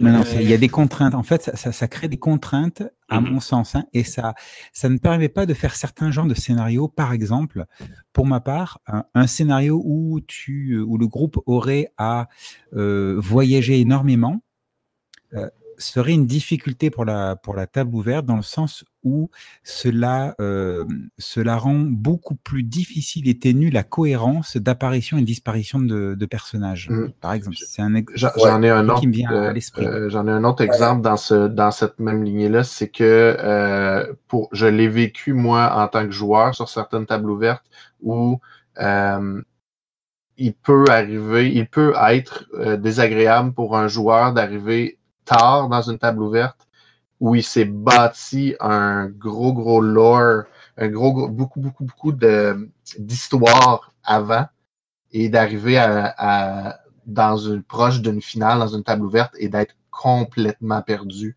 et d'avoir à justement passer. Philippe en parlait un peu. Euh, c'est le fun quand les joueurs, les autres joueurs sont capables de te mettre rapidement à niveau avec quelques avec quelques, quelques phrases et dire oh oui on est là on a fait ça puis etc mais pour un nouveau joueur qui peut rentrer dans une table ouverte qui a une des, il y a des tables ouvertes qui roulent là depuis des années là on s'entend, c'est pas notre cas, mais il y a des gens qui, qui roulent des tables ouvertes depuis des années et ça peut être très, très paralysant presque même pour, pour certains joueurs de rentrer dans une table ouverte de ce genre-là. Effectivement, euh, quand, quand tu es un nouveau joueur dans une table ouverte, mais qu'il y a déjà une cohésion de groupe qui est déjà établie, c'est c'est comme essayer de rentrer dans un groupe qui a déjà une culture d'établi. C'est vraiment plus difficile. Euh, puis ça peut être très. euh, la- la- Je voulais juste la- dire quelque chose pour la euh, courbe d'adaptation est plus ce que importante. Philippe a dit Ouais. parce que je trouve ça Ben, important. il faut que ça Dans soit fond, quand même dit, aussi c'est que dans pas seulement la le- table doit, doit être ouverte, mais les euh, joueurs dans la aussi doivent table, être que tout le monde le Oh, sache. Ils sont dans une- les gens qui jouent dans la Oh, table ouverte, Dieu. ceux qui ont, qui Mais ça d'une cette carte, puis cohésion-là. vendez, Il faut que- soient aussi mais à, C'est ça, hein, à- il faut à- que ça soit à ça rendre fait des partie de genre euh, des- bienvenue des euh, règles dans de la table dans un sens. on est là, on va euh, t'intégrer, on, on va te faire faire des choses, il faut on, que ça soit on va te compter des euh, histoires, autres aussi, euh, il faut que euh, à l'entour du feu euh, la partie a été ouverte. partie de, de Il commencer faut- à- il faut comme que les ouverte. joueurs Ben, soient là pour il ça. faut que les Euh, joueurs c'est sûr qu'on a euh, Mhm. euh, Ben, très important. euh, Qu'est-ce que un tu voulais des dire, seuls-mêmes, ça fait, Ben, ça, ça fait cinq euh, ans oui, parce qu'on que, là, euh, deux semaines. Sûr euh, que notre groupe a que c'est une, cohésion une assez, très bonne euh, façon de, assez grande. façon différente quand même, mais une très bonne façon de, de faire du jeu de rôle. Moi, j'ai eu énormément, mais énormément de d'expériences négatives par rapport aux tables ouvertes. Euh, la première, c'était euh, parce que bon, durant la dernière année, j'ai fait beaucoup de tables euh, euh, de jeux de rôle en ligne. Euh, et euh, dans plusieurs cas, des, des, des tables ouvertes, vous allez peut-être pouvoir dire que c'est des jeux qui s'y prêtaient moins, mais selon moi, il n'y a pas un jeu qui s'y prête moins qu'un autre. Euh, je pense qu'il peut y avoir des tables ouvertes dans tous les jeux de rôle. Euh, Mhm. ah, à mon avis, oui. À mon avis, oui. On va en le- discuter après. La façon de faire va être différente selon les jeux. Oui, mais euh, ouais, en tout cas. Euh, la première chose que j'ai vue, euh, que j'aimais pas dans les tables ouvertes, au départ, j'étais bien bien partant d'essayer ça, mais c'est que c'est c'est- c'est le problème de Ah ben moi aussi je veux participer, moi aussi je veux participer, moi aussi je veux participer. Ça finit que t'es 8, 9, 10 personnes autour d'une table. J'ai pu voir dans des parties comme ça où est-ce qu'il y a plus que 5 joueurs. Tout le monde se parle un par-dessus l'autre. Je l'ai vu aussi à Draconis. Permets-moi de t'interrompre. Vas-y. Une table ouverte, ça veut pas dire que tu acceptes le nombre de illimité de joueurs non plus. là. C'est- c'est au- je veux dire, Non. c'est à la personne qui organise la table de limiter son nombre de joueurs. Non, c'est vrai. Euh, par contre, si tu ne mets pas, si tu dis comme, OK, je prends maximum 6 joueurs, si tu dis pas ça en partant, comment est-ce que tu fais à expliquer à quelqu'un Mhm. alors que tu as 5-6 joueurs? Comment tu fais? Ben, ouais, non, je te. Non. Euh, non, c'est beau, là, ma table est pleine. Tu- Il va te dire, ben écoute, euh, t'avais pas dit que tu faisais une table ouverte? Ouais, je, je pense, je pense qu'il y a un, un- puis c'est peut-être peut-être la, la, un des, un des euh, takeaways, des choses qu'on devrait, qu'on devrait recommander, des recommandations à faire au début d'une table ouverte. Je pense que c'est très, très important de mettre très clairement Mhm. les règles, les règles de euh, on joue s'il y a deux joueurs et plus, puis on je prends les quatre, les quatre, cinq premiers sans plus. Puis il faut dire Oui. non, même. C'est euh, dur de dire non. Je comprends Ouais, je totalement. comprends, totalement mais les- faut, euh, faut, faut savoir quand même, euh, quand ça vient miner notre plaisir euh, et le plaisir des autres. là. C'est là aussi euh, le danger d'une table ouverte à très long terme, c'est que tu as des joueurs qui viennent pendant un bout de temps, après ça, pendant un peu de temps, ils peuvent plus venir. Fait qu'il y a un autre groupe qui vient plus souvent. Puis là, à un moment donné, tout d'un coup, tout le monde arrive, revient en même temps, et c'est m'est arrivé. À un moment donné, on, on- on- des joueurs qui ont joué beaucoup dans toutes mes parties. Normalement, j'ai cinq à six joueurs. Euh, ça gère bien selon le maître de jeu. Mais à un moment donné, on était 11. Là, ça a fait comme un, puis c'est tous des joueurs qui, qui avaient. C'était pas aucun nouveau joueur, c'est des joueurs qui avaient fait au moins 15, 20, 30 games euh, chacun. Euh, c'est comme wow, euh, comment on fait? Bon, nous autres, on a on a la beauté que on est deux maîtres de jeu, puis quand on n'a pas assez de joueurs, il y a un des maîtres de jeu qui joue, joue joueur et on, change pour pas que ce soit toujours le même. Fait qu'on était capable de le faire, mais il y a toujours ce danger que ta table ouverte. Fait qu'il faut être très... euh, euh, il faut mettre les limites puis dire, ben, premier arrivé, premier euh, servi pour ce- cette soirée-là si on a commencé à accumuler des joueurs. Normalement, si on fait une table ouverte qui dure euh, un certain nombre de parties, on, on, on sait que on, comme par exemple, si vous avez fait une saison de, je sais pas combien de parties, mais disons quatre ou cinq parties, vous n'allez pas avoir eu accumulé autant de joueurs. Mais euh, les, les longues, longues séries vont causer aussi beaucoup de problèmes. Là. Et même Mhm. les, euh, les, la règle du premier arrivé, premier servi peut desservir euh, les choses. Si Ouais. on a des, des, des, des joueurs qui sont à l'affût du moment où tu déclares euh, euh, justement ta session et ils s'inscrivent tout de suite, si c'est toujours les mêmes, il peut y avoir des frustrés. Euh. Donc, les- moi, ce que ça me, ce que ça m'inspire, c'est qu'effectivement, comme on l'a déjà dit précédemment, il faut bien mettre les choses au clair sur le nombre de joueurs acceptés et à la limite mettre en place une règle du genre premier arrivé, premier servi, mais ceux qui ont joué la fois précédente, non, ceux qui n'ont pas joué la fois précédente ne sont pas pris, sont prioritaires pour la fois suivante. Il y a, y a une réflexion, il y a un accord à avoir avec entre tout le monde pour éviter les frustrations. Steph, il dit, je prends X joueur et choisis. Ça peut être, euh, il faut pas dire je choisis. Je pense que comme euh, Christophe dit, il faut mettre des règles de comment on va choisir. Par exemple, prioriser ceux qui ont joué euh, plusieurs parties, puis prioriser ceux qui étaient là la dernière fois ou pas pour laisser la chance aux autres. Euh, ça, ça va dépendre, mais en même temps, euh, ta table ouverte, est-ce que tu as une table ouverte qui change tout le temps ou une table ouverte qui est, fixe, mais qui peut avoir des joueurs qui rentrent, qui sortent parce que il y a des joueurs qui sont moins assidus, c'est un peu, euh, c'est un peu un problème. Ou carrément donner, euh, ben, le, le groupe qui est toujours là, trois places, puis le, le, le- pour ceux qui viennent moins souvent, je laisse deux places ou trois places selon le maître de jeu, comment il peut euh, gérer le nombre de joueurs. Ça, ça, ça, euh, je pense que c'est un peu un choix de, de maître de jeu, le nombre de joueurs qui, qui acceptent et comment ils gèrent et aussi euh, selon avec qui ils jouent parce qu'il y a certains joueurs, c'est plus facile. Tu pourras pas gérer cinq joueurs, euh, même si tu as l'habitude avec un autre groupe que je serais capable d'en jouer, j'en gère sept sans, sans que le monde s'ennuie.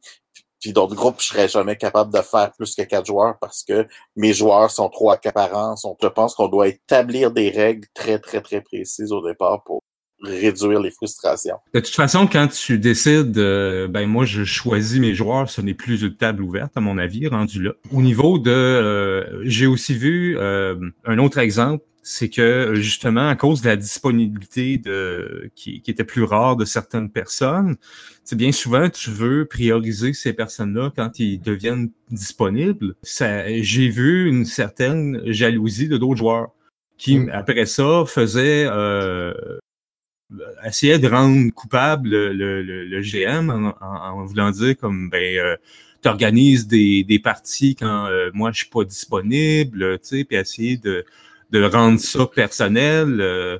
Non, je sais, je sais, mais c'est quelque chose que j'ai vu. Oui, oui, mais c'est vu, c'est des expériences qui se sont passées. T'as oui, beau oui, mais me je veux dire, dire que Comme je dis, c'est pas un problème de table ouverte, c'est un problème de Ben, joueur. oui. Ben, je le sais bien, mais tu peux pas, Mais- tu peux pas déterminer quel genre de personnalité Marc, tu vas avoir Marc. autour de la table dans une table ouverte. Ben oui, ça, mais ça, Ben ta- non, ta- une table non. ouverte- Une Non, table ouverte est Marc, ouverte une table ouverte veut pas, veut pas dire, veut pas dire nécessairement, c'est comme je disais au début, ça veut pas dire nécessairement tout le monde sur la Terre peut se joindre à ma table. Ça peut vouloir dire, on a un bassin de huit joueurs. À chaque partie, j'en prends trois. C'est une table ouverte pareil. OK. OK, mais explique-moi comment tu t'expliques à quelqu'un qui veut venir jouer à ta table. Non, toi, je te veux pas. Ben, tu y expliques pour quelle raison tu le veux pas. c'est pas toujours facile. Je dis pas que c'est facile. Mhm. Ouais, non. Mais tu Ben, vois, c'est correct, Je donne un exemple. toi, Philippe, toi, à ma table, je te veux pas. mais Ouais, Non, ça Marc- peut être blessant. Marc, Mais tu peux avoir le question. Ça peut même être problème en faisant. blessant pour la Mais tu peux avoir le même problème en faisant une campagne, c'est ça que je veux dire. Oui, c'est ça. Même une table fermée, ça va arriver que des fois, euh, ben moi, je, fais les parties, mais là, il y a un joueur qui peut pas. Par X raison, ça va, ça peut arriver, puis c'est pas juste un problème de table ouverte. Puis quelqu'un qui va se fâcher avec ça, ben tu sais, ah, si si t'es un maître de jeu, tu as une partie euh, traditionnelle avec des maîtres de jeu, ben tu vas faire, ben euh, regarde, c'est quand moi je- je- j'ai la disponibilité que je la fais. Sinon, ben c'est ça. Si, vous faites une partie où est-ce que tout le monde est maître de jeu, tout le monde est joueur, ben là, euh, les, les, les heures, les dates peuvent changer, puis euh, c'est pas toujours le même qui, qui, qui va euh, qui, qui, qui va écoper parce que lui peut jamais les mardis ou euh, les mercredis ou whatever. Là. Fait que ça, ça, ça, va aussi dépendre de ta table. Euh, S'il y a un maître de jeu, c'est sûr que c'est lui qui va décider. Sinon, ben, ça va être un peu le groupe euh, quand ils vont faire leur partie. Tu sais, c'est- fait que ça, ça va vraiment dépendre du type de jeu. mais je, je le comprends, le sentiment de jalousie que Marc, de- que Marc parle par, pour l'avoir vécu d'un autre de façon personnelle pour m'être tapé sur la tête moi-même à me dire ben il y a des gens qui peuvent jouer tout le temps. Pourquoi est-ce que moi je peux pas jouer sur ces tables sur cette table ouverte là comme joueur? Ça je me sens mal je viens de rater quatre sessions parce que j'ai des choses dans ma vie qui font que je peux pas peux pas euh, m'impliquer dans la table ouverte alors que tu sais il y a plein il y a plein de sessions dans la table ouverte où, où, tu sais je pourrais faire du temps dans ma, j'essaie de faire du temps dans ma vie personnelle puis de arriver à revenir jouer une fois puis là tu fais ah mais tu sais c'est sûr qu'avec les, les PBTL il y a un peu moins de il y a, il y a- ça a un peu moins de, de force mais ça peut être un problème de faire ah mais moi mon personnage il a pas joué pendant un mois et demi, je viens de rater deux niveaux, tout le monde est, tu sais, si on, on prend un, un exemple traditionnel, tout le monde est deux niveaux plus, plus élevés que moi. Puis là, je me sens, je, je, je suis un peu jaloux des gens qui sont capables de faire du temps dans leur horaire pour jouer tout le temps. En même temps, c'est pour ça aussi, d'après moi, à mon avis, qu'il y a des jeux qui s'y prêtent mieux que d'autres. Euh, que ce soit pour les règles, pour le thème, etc. Tantôt, euh, tu sais, Karine donnait dans le chat l'exemple de Ryutama, qui est un jeu de voyage. Ça va être très difficile euh, de faire ça en table ouverte. Des, des jeux à niveau, il faut adopter une certaine structure. Euh, par exemple, ben, D&D Adventure League ou Pathfinder Society, les aventures sont séparées par niveau. Si ton personnage est plus dans ce range dans cet écart de niveau-là, ben tu peux pas te joindre à cette table-là, par exemple. T'sais, fait que chacun a une manière de pallier à ça. Puis sinon, c'est comme on disait tantôt, faut pas que tu non plus une grosse euh, une grosse trame narrative continue. Tu la sens bien, ma grosse trame narrative. Il l'a fait, il l'a fait. j'ai- j'ai envie de poser une question. En fait, euh, est-ce que vous pensez qu'une table ouverte, c'est plus facile à jouer avec un, un style euh, traditionnel de c'est un groupe qui est peut-être plus grand que les joueurs qui sont là présentement, mais c'est un groupe style party euh, bien, bien, bien traditionnel, ou dans le classique, puis c'est parce que la réflexion me, faisait penser, dans le classique PBTA, c'est euh, avec Apocalypse World, des gens qui se connaissent, mais sans plus, qui vivent dans la même région post-apocalyptique, mais qui peuvent avoir des, des différents et qui peuvent euh, tomber littéralement en, en player versus player. En fait, je, je- je me demande si est-ce que ça, ça serait intéressant et est-ce que c'est viable de faire une partie en table ouverte où c'est littéralement euh, on suit l'histoire de des personnages qui sont là, mais qui sont pas ensemble, puis que c'est juste que là, ça donne qu'ils se croisent à ce moment-là. Normalement, un groupe devrait se suivre,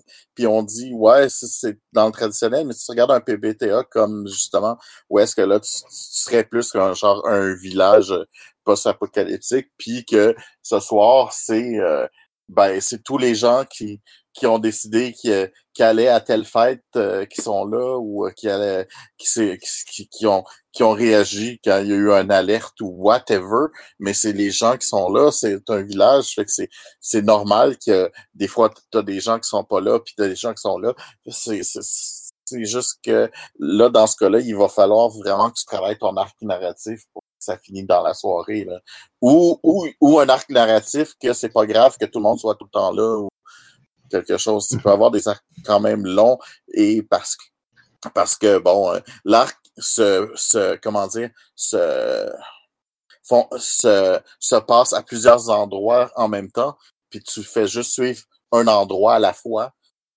Toi, t'as le micro de ce qui se passe dans cette soirée-là, c'est le groupe qui est dans cette partie de l'arc, et tu, tu peux dire que les autres sont ailleurs ou euh, des choses comme ça, euh, parce que euh, surtout dans du post-apocalyptique, je veux dire, euh, donc tu essaies de te faire, tu te fais envahir par un autre groupe, ben tu, tu vas dire, OK, mais nous autres, on Mhm. s'attaque juste à ce petit groupe-là qui représente une partie d'un gros groupe qui, comme votre village est un gros mais vous êtes juste un, une partie de ça. Fait qu'en fait, je pense qu'une table narrative, une table comme ça sur un, un chose comme ça est encore plus facile qu'un un groupe qui va se promener ensemble, qui va se déplacer ensemble, et que les raisons d'être, de, d'apparaître et disparaître sont plus dures à, à faire que la vie de tous les Ça reste, ça, ça reste un grand défi, mais je pense qu'effectivement, comme par exemple Urban Shadows, que techniquement, c'est l'histoire de la ville, c'est des gens qui s'entrecroisent dans la ville, qui ont chacun des sphères d'influence. Euh, Masque, au départ, c'est l'histoire de l'équipe, mais euh, dans notre cas, justement, on en a fait, je pense, un peu plus l'histoire de la ville également, Euh, justement pour euh, pour permettre là ce, ce mélange et Ouais. ce, croi- ce croisement de tous les personnages. C'est sûr que euh, j'essaie de trouver un exemple, par exemple, euh, Fellowship, qui est un PBTA dans lequel tu joues une communauté, un peu comme la communauté d'anneaux dans Seigneur des Anneaux. Euh, ça va être dur de faire une table ouverte avec ça. C'est comme si euh, tu regardais Seigneur des Anneaux, puis euh, Mais en fait, il faut juste regarder un peu le jeu, comment tu peux, sans dire le hacker, mais euh, l'arranger pour, euh, pour, euh, pour faire une table ouverte. Par exemple, je, je vais donner un, un exemple. Euh, Ria Thomas, justement, tout à l'heure, on disait que ça allait être dur, mais en réalité, tu peux représenter un gros, un, de l'interaction dans un gros groupe de pèlerins. En fait, c'est quelques personnes qui interagissent ce soirée-là dans un gros groupe et pendant le voyage que tu fais, ben, tu n'interagis pas nécessairement avec tous les mêmes personnes tout le temps.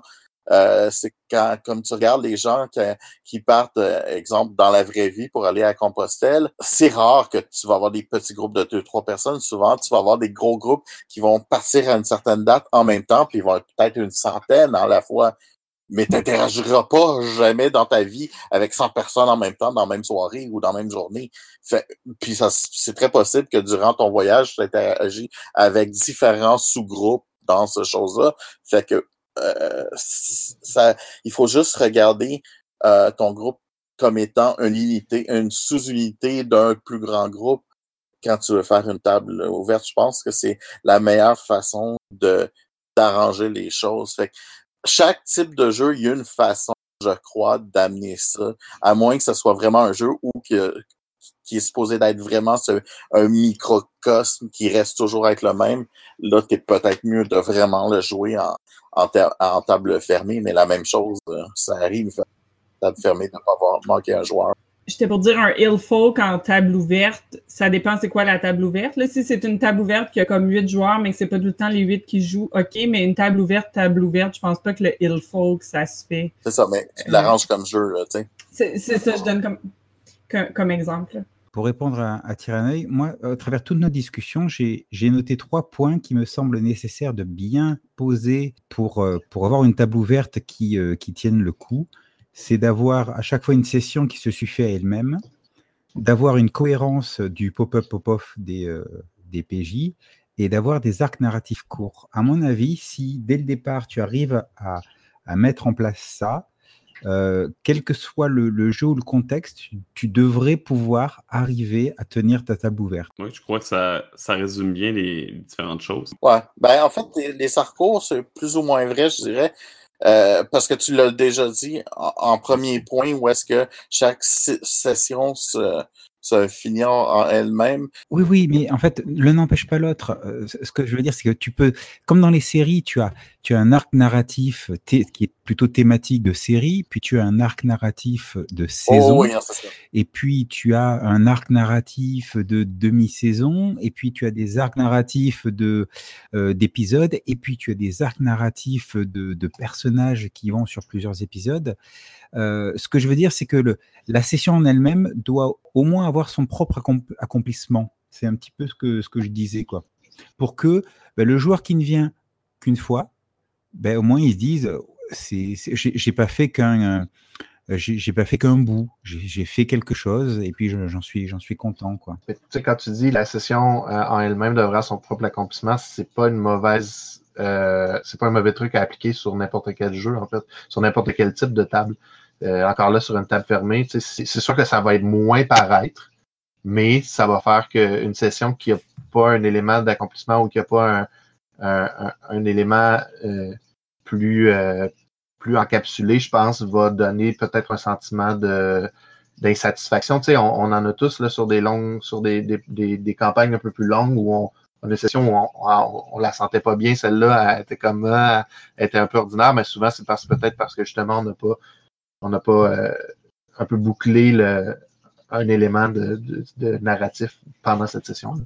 Mhm. Euh, J'aimerais qu'on porte notre attention vers un autre type de table ouverte duquel on a plus ou moins parlé. La table ouverte en convention. On parle ici vraiment cette fois-ci de table. Euh, Dites-le moi si quelqu'un a déjà fait, mais vraiment une table ouverte en convention. On va parler d'une table que n'importe quel joueur peut se joindre et partir quand ils veulent. Ça existe, ça se fait souvent en convention. Personnellement, j'en ai jamais fait. Ça doit être quelque chose de très difficile à gérer. Euh, déjà, à chaque fois que quelqu'un arrive, souvent, il connaîtra pas le jeu va falloir que tu lui expliques. Il va falloir toujours euh, essayer de jongler avec le fait qu'il y a des gens qui peuvent se rajouter et s'en aller. Ça te prend un jeu, d'après moi, ça prend un jeu relativement simple, facile d'appréhension, euh, et ça prend un contexte qui va permettre justement, comme on disait tantôt, euh, le, point de contrôler les, euh, les va-et-vient des joueurs est encore plus vrai ici.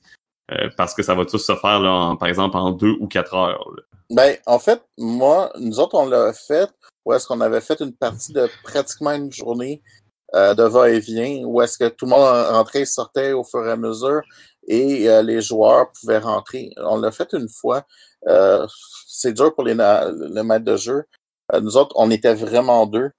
Une personne pour recevoir, expliquer les règles, euh, offrir les X nombre de personnages, parce qu'on avait créé des personnages, parce qu'on pouvait pas, euh, euh, quand tu rentres comme ça, rentrer euh, n'importe comment, puis créer des personnages, des choses comme ça, parce qu'il fallait tout, tu réexpliques tout le temps. Et oui, il fallait que ce soit un jeu assez facile, où est-ce que le trois quarts du jeu, des règles vont s'expliquer quand tu vas faire les actions. Et l'autre chose aussi qu'on on, s'est rendu compte, il faut beaucoup de sous-actions très, très, très, très courtes.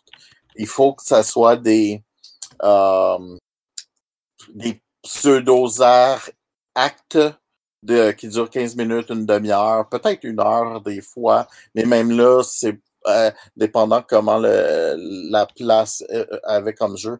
Ou est-ce que il se passe quelque chose, tu penses tout de suite à une autre chose, tu penses, et et tu as toujours une satisfaction de pas partir en plein milieu du storyline, en plein milieu du euh, um, euh, des choses. Tu vas partir, tu as fait des actions, tu as réussi des choses.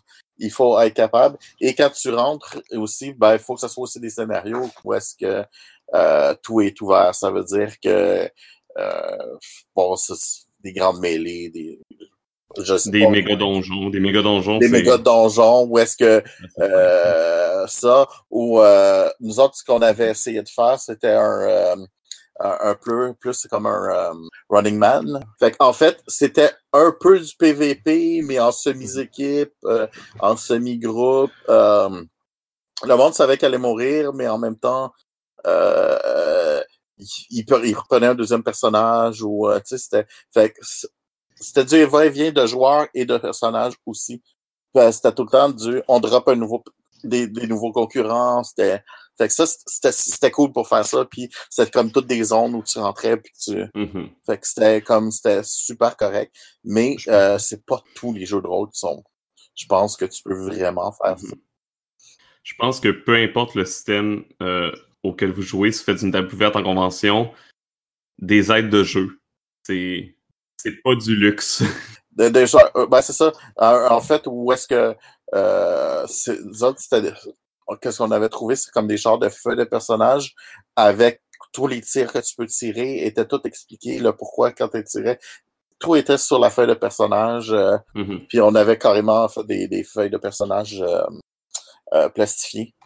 Tu veux pas non plus un grand scénario compl- Tu veux quelque chose avec à peine d'histoire, vraiment juste justement là, un contexte dans lequel tirer tes personnages, puis peut-être là une fin, euh, mais pas, pas une grande fin narrative avec un, une grande histoire à suivre, parce que si des joueurs arrivent vers la fin, se joignent euh, et quittent au milieu, ben il faut, euh, faut que tu sois en mesure là, de. Pour, pour répondre à Radburger qui, euh, euh, qui faisait la Mhm. remarque que ça lui semblait difficile ce genre de- d'exercice, oui, c'est clair. C'est clair que c'est très difficile et qu'on ne peut pas le concevoir, à mon sens, comme on conçoit euh, nos sessions de jeux de rôle habituelles. Ça demande une, une construction de la dynamique de la, de la session totalement différente, aussi bien au niveau de, de l'histoire que de la gestion des, des entrées et des sorties, que tout, ce qu'on dit, tout ce qu'on dit jusqu'à maintenant. hein. Moi, personnellement, c'est un exercice qui me ferait peur. hein. Pourtant, euh, Ouais. du jeu de rôle, j'en ai fait, mais euh, c'est un exercice qui me ferait très, très peur euh, parce que j'aurais. Alors, c'est mon sentiment a priori, mais j'aurais l'impression de ne pas de ne pas arriver à créer quel- quelque chose de, concret finalement ou de ou de cohérent ou quelque chose qui tienne la route. Mais c'est marrant parce que c'est un, un peu la même remarque que font les, euh, les, les rôlistes quand on leur parle des jeux tous MJ. Ils, ont, se disent, mais comment on peut arriver à créer une histoire, un scénario, un truc comme ça, comme ça. Ils font le même genre de remarques. Donc c'est marrant que je me retrouve dans cette situation là tout de suite. Mais tu, tu vois, pour vous en donner un autre exemple de ce genre de jeu de convention-là, euh, je n'y ai pas participé parce que c'était à Gen Con euh, et que je ne suis pas riche pour aller à Gen Con, mais euh, je sais que les gens de Dungeon Crawl Classic, qui est un, un autre jeu OSR, euh, ont fait un, une espèce de ce qu'ils appellent eux un meat grinder, euh, alors un hachoir à viande, euh, où en fait les gens arrivaient avec des avec des personnages de niveau zéro, pour vous dire, alors que alors, des, euh, des euh, bouseux paysans avec rien, euh, qui avaient été créés avec un, un générateur random, euh, et on leur donnait un personnage de niveau zéro, ils se joignaient au groupe et euh, mouraient lamentablement, devaient sortir de la table, aller refaire la file pour en revenir avec un nouveau personnage. C'était un peu ce, c'est l'espèce de défi qui restera le plus longtemps à la table à essayer de survivre. Euh, et c'était vraiment de cette façon-là où, où il y avait vraiment ce. Où, tu sais, il y avait des gens qui s'étaient donné le défi de qui, qui va passer à travers le plus grand nombre de ça, personnages. des, des, Et des- on, était comme. Il y avait un élément méta autour de ça.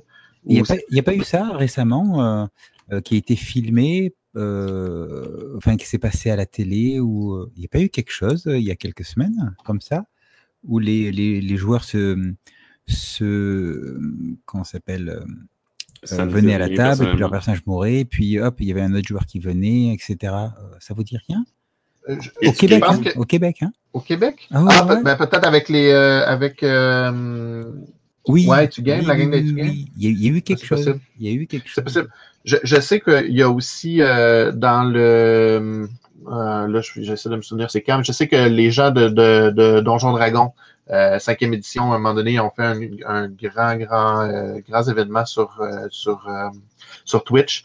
Et c'était un des trucs avec euh, Chris Perkins, qui est le, euh, maître de jeu résident pour Donjon Dragon.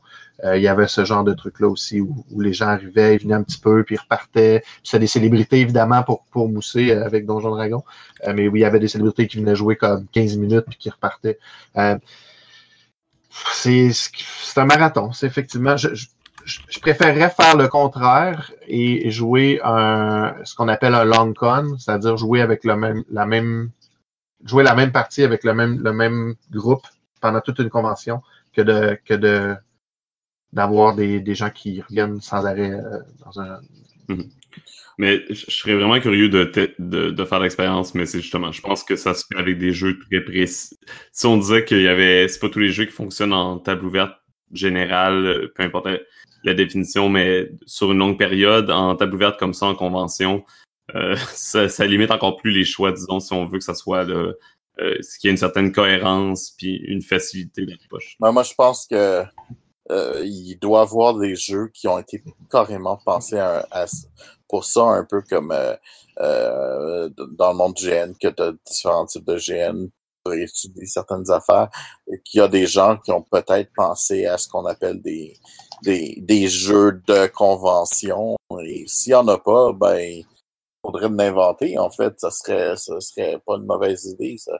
Euh, différents types de jeux, soit, soit du jeu où est-ce que tu du, du, table euh, du table extrême, là, où est-ce que tu rentres puis tu sors euh, aussi vite que tu peux. Ou quand même que les joueurs t'essayent de garder au moins une bonne heure que ce soit intéressant. Euh, ou, ou carrément faire des, des jeux où est-ce que c'est plusieurs tablés qui, qui jouent ensemble sans jouer ensemble, où est-ce que l'interaction de chaque table ont un, font quelque chose à l'autre sans empêcher les autres de vraiment bouger ou de euh, Mhm. pas attendre. Ça, ça se fait, mais c'est une autre sorte de jeu complètement, puis on parle plus vraiment de, de joueurs qui qui arrivent à tout Non, c'est ça, là, c'est ça, c'est autre chose, mais ça serait du jeu de convention. Là. Euh, Mhm. sûr qu'il y a quelque chose qui existe, faudrait voir. Et si ça n'existe pas, ben, euh, je pense qu'il y a un beau défi à inventer. C'est- C'est sûr que je fais pas du PBTA de cette façon-là. Il n'y a aucune manière de le faire et ça viable. Mhm. À mon avis, là, c'est surtout que c'est un jeu qui explore souvent des relations.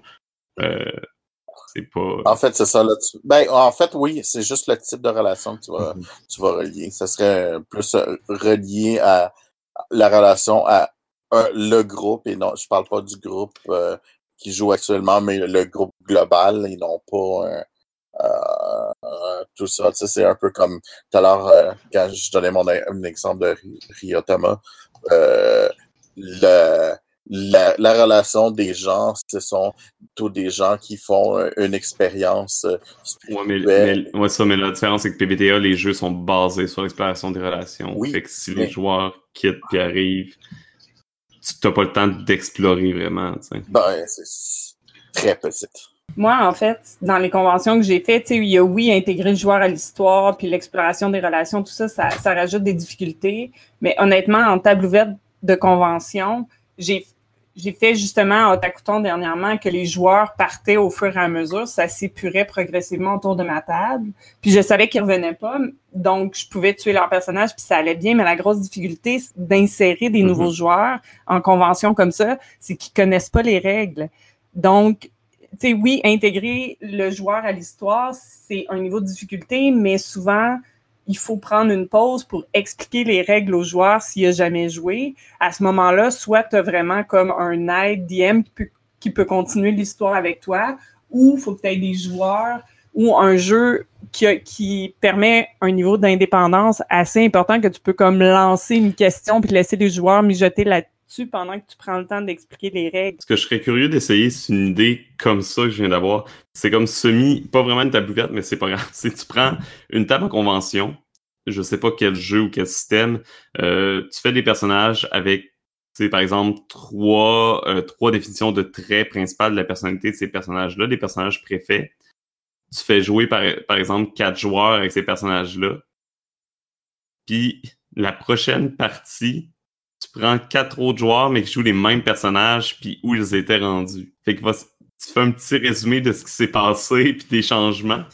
Et euh, faut qu'ils euh, essayent de... Non seulement ils vont interpréter les personnages à leur manière, mais en plus, ils ont comme un historique qui viennent un peu... qui, euh, qui, qui sont qui ont pas eu le contrôle, mais c'est je trouve ça intéressant. Ça c'est un exercice intéressant à faire. Je, sais je sais ça se fait euh, en démo de jeu. Euh, souvent, c'est que les gens qui vont faire un démo d'un jeu de rôle vont avoir quatre personnages préjoués, une aventure euh, prédéterminée. Et puis là, c'est ça, c'est ben, tu as 15 minutes pour essayer le jeu, prends ce personnage-là, il y a tel type de personnalité, joue-le un peu pendant 15 minutes, mais l'aventure continue à avancer dans le fond, dans, dans le dans le dans le temps. Mhm. Euh, reste que c'est un exercice de maître de jeu euh, assez intéressant et assez compliqué. Ce qui pourrait être vraiment intéressant à essayer en table ouverte de euh, euh, mais qui serait plus vraiment du jeu de rôle, c'est pas du jeu de Mhm. rôle.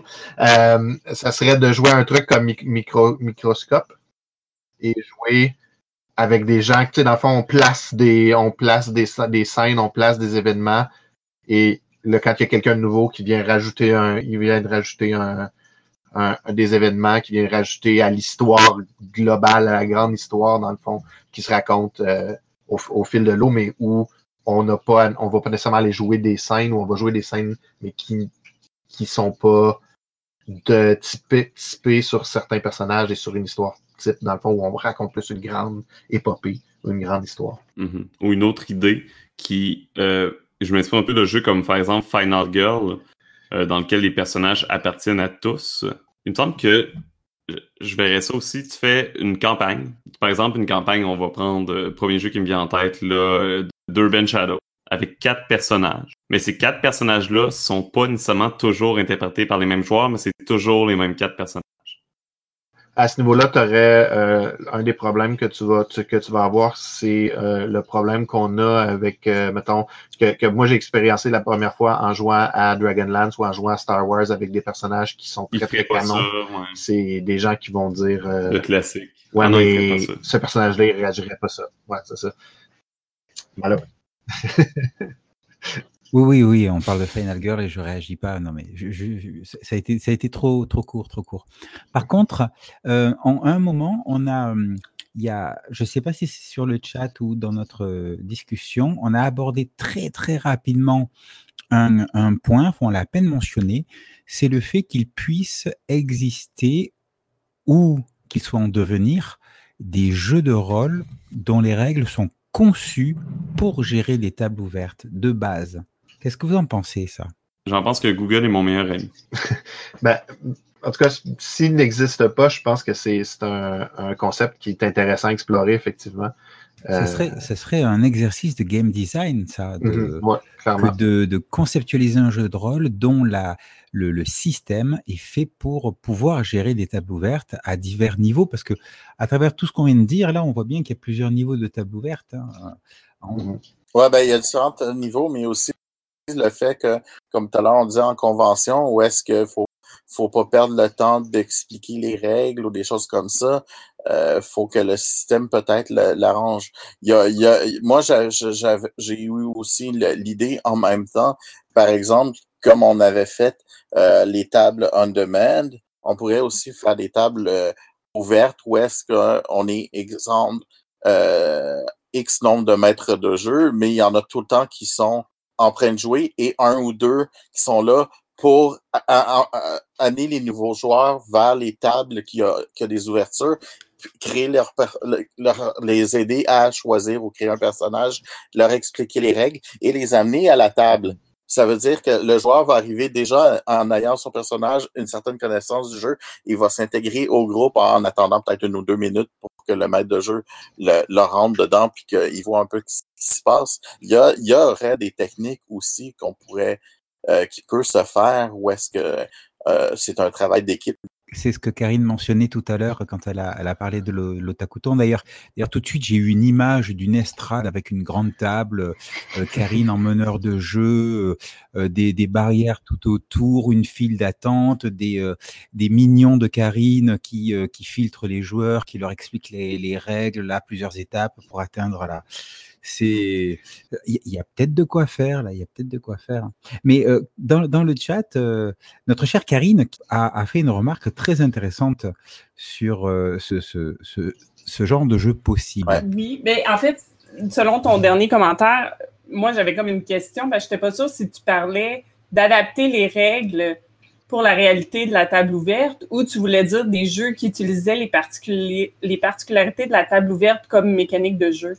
Un peu, un peu les deux. En fait, des jeux dont le système la, la, et les mécaniques prennent en compte le, les, euh, les, les, nécessités, les restrictions, mais aussi les opportunités qu'offre euh, une dynamique de table ouverte. Ben, en fait, quand on en, on en parlait, l'idée spontanée qui m'est venue, puis là, euh, oui, je vais peut-être essayer de le faire, là, mais il y a des choses à vérifier avant pour voir si c'est possible. Mais euh, il y a un jeu que je me rappelle plus du nom de Robin D. Là, qui est un jeu essentiellement de négociation.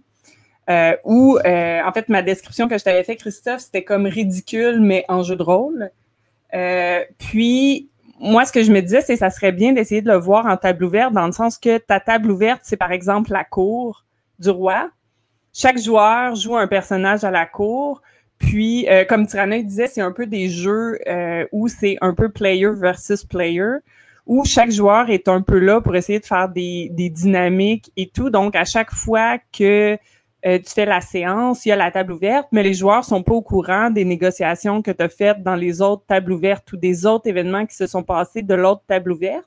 Il sait juste qu'est-ce que les autres joueurs veulent bien leur dire, puis c'est parfait pour des trucs comme de diplomatie ou de négociation ou de choses comme ça. House of the Blooded? Non, House of the Blooded, c'est euh, John Wick, c'est pas euh, Robin Lee. Je me, je me rappelle pas du nom euh, du jeu, puis je, je suis pas à côté de ma bibliothèque de, de multitudes de jeux de rôle. Je prendrai une course tantôt euh, pour essayer de le trouver, mais c'est ça, c'était un peu ça le concept que j'avais, euh, que j'avais, où par exemple tu fais ça peut être un setting différent. L'autre chose qui, me faisait penser à ça, c'est le jeu euh, Cops, où tu joues des policiers, en fait, qui font des filatures ou en tout cas des, chasses à l'homme. Puis, euh, ça pourrait être tout être des policiers euh, de la même cohorte, mais dans le fond, il y a des enjeux politiques qui jouent là-dedans. Puis, ce qui est venu, ce qui est venu un peu euh, aussi inspirer cette idée-là, c'était euh, Bedlam Hall, où tu connais les secrets des autres joueurs, puis tu essayes un peu de monter les propriétaires de la, du manoir contre les autres joueurs. Puis je me dis en table ouverte, mais évidemment en table semi-ouverte, peut-être pas en, en, convention, là, où les joueurs sont pas présents tout le temps parce que il y a d'autres raisons, mais ça pourrait utiliser justement la table ouverte d'elle-même viendrait rajouter, deviendrait comme mécanique dans le jeu. Par...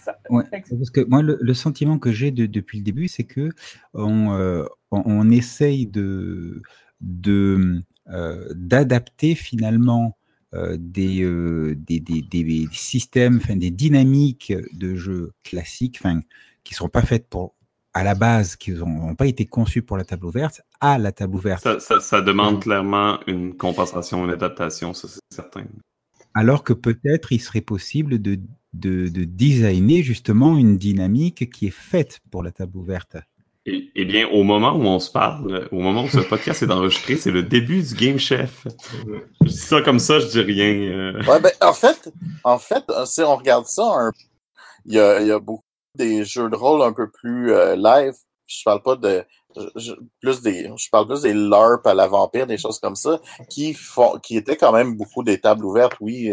Euh, je veux dire, on avait un pool de joueurs, mais à un moment donné, disons on jouait 100 joueurs, mais on avait un pool de à peu près 150, plus qu'il y en a qui, qui, qui restent, qui étaient là à peu près, tu sais, comme qui, qui bougeaient. Euh, mais tu sais, t'avais pas non plus euh, les, les l'information s'était passée entre chacun. Non, mais ça gère vraiment pas comme une table de jeu de rôle, à mon avis. Ben, ça, c'est ça, ça gère pas exactement pareil, mais c'est, ça, c'est parce que ça, en même temps, c'est, c'est parce que tu parles d'un, d'un jeu qui est un peu politique, qui est un peu plus, euh, euh, en fait, qui, dans un sens, qui est très narratif, parce que chacun parle, puis on est sur le lieu physique, on est sur un, on, on parle comme ça, euh, ça veut dire que les jeux où est-ce que tu as une certaine euh, côté plus narratif aussi, ça s'adapte peut-être mieux, je sais pas, dans, dans, dans certaines situations, là, où est-ce que, oui, tu connais pas toute l'histoire, mais à écouter l'histoire, où est-ce qu'elle est rendue, tu peux continuer, ou euh, comme tout à l'heure, c'est ça, on parlait de pool, euh, euh, je sais plus si je me trompe pas, c'est Karine, on avait essayé un autre jeu qui qu'on jouait avec un pool de joueurs qui était, euh, je pense, c'était, euh, ça se peut-tu, c'était, c'est un truc de western, où est-ce qu'on avait créé plein de personnages, mais on, on, on jouait pas nécessairement tout le temps le même personnage. sais oui, c'est sûr qu'on prenait souvent les mêmes personnages parce que c'était notre voix plus qu'on on voyait, mais ça, ce genre de jeu se sais Si, si ce tour-là, je veux jouer le, le, le shérif, puis l'autre tour, c'est quelqu'un d'autre, ben, ça, ça, ça pouvait se faire, là.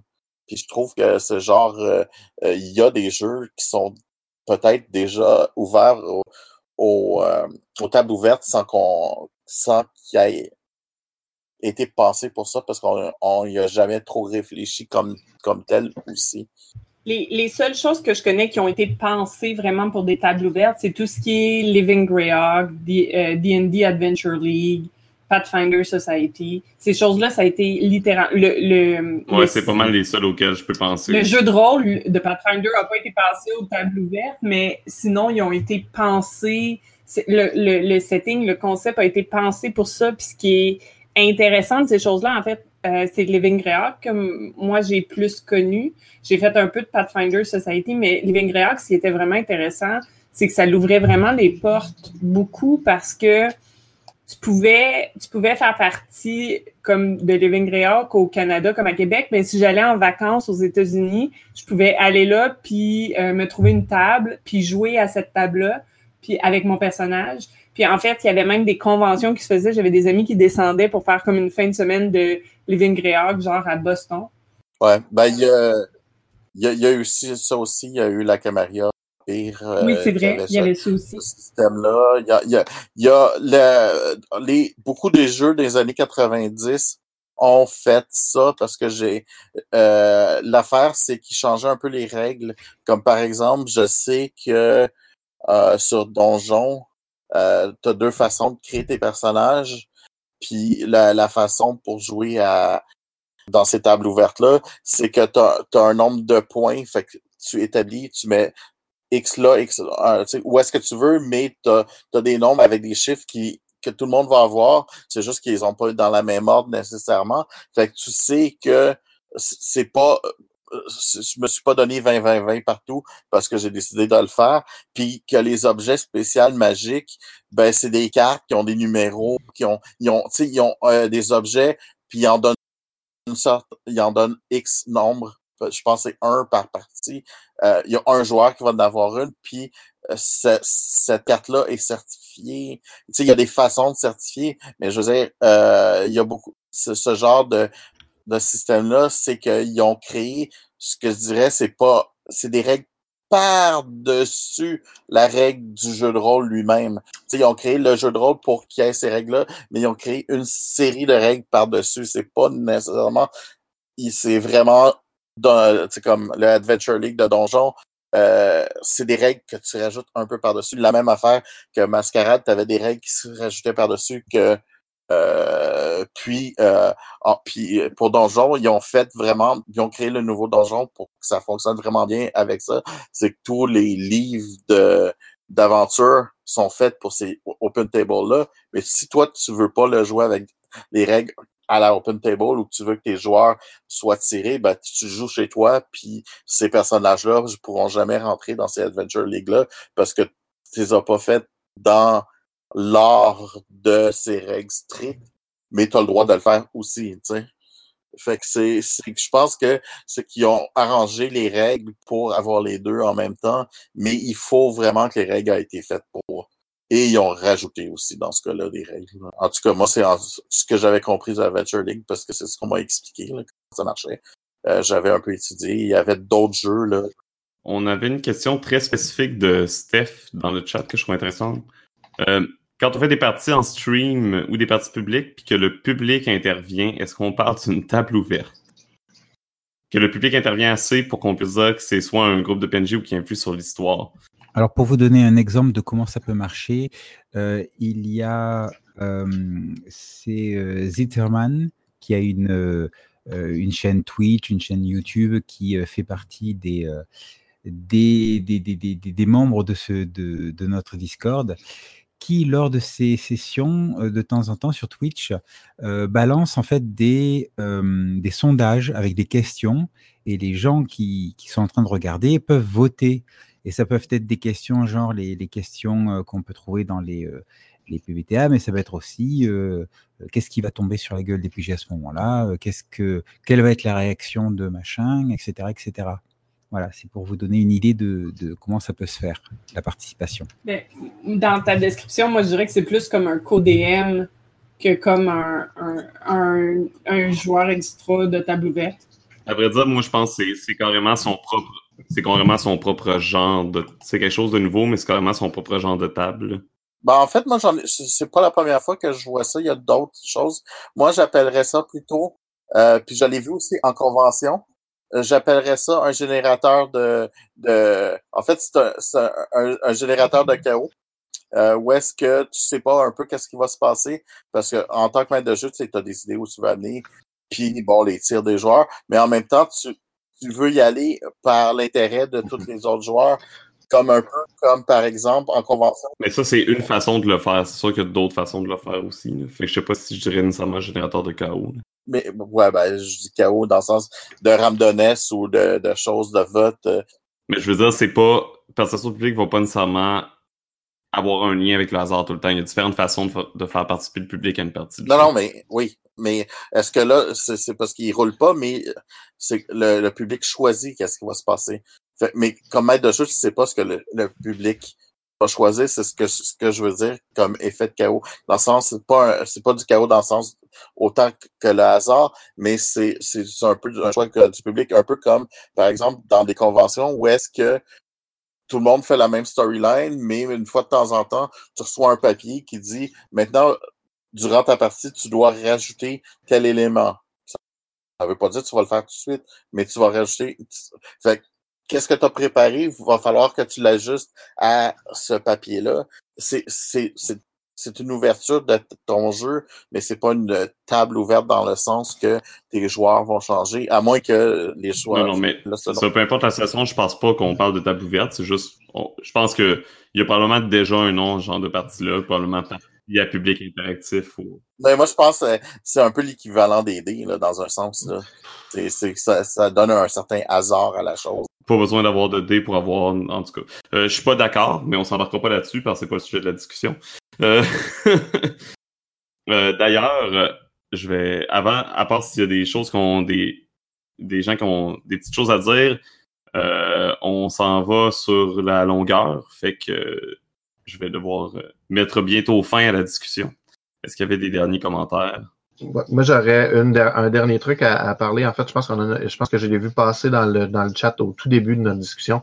On parlait beaucoup de table ouverte où un maître de jeu est fixe. C'est le même maître de jeu, mais qu'une série de joueurs qui, qui, qui passent et qui, a- qui, qui, peuvent jouer, euh, qui, qui, qui, viennent, qui viennent et, tout ça.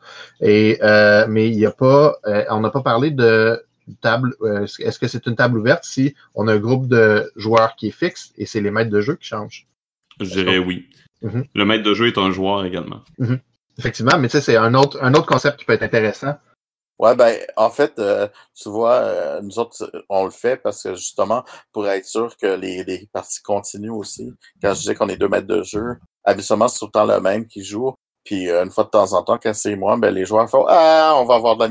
Parce que avec les mêmes monstres, moi, les joueurs ont plus de, de misère parce que notre maître de jeu est, est, est malchanceux aux joueurs, puis euh, au, au dé, puis moi, je suis très chanceux contre les joueurs. Fait qu'ils ils ont toujours plus peur quand je suis, je suis maître de, de jeu.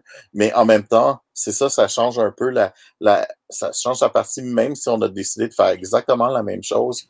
Euh, le maître de jeu euh, fait une ouverture, mais nous autres, on s'en sert surtout pour être sûr que nos parties, on on n'en manque pas tant que ça, parce que comme c'est tout le temps la même journée, ben des fois, ça arrive que lui, lui, peut pas être là. Fait que moi, j'essaie d'être là.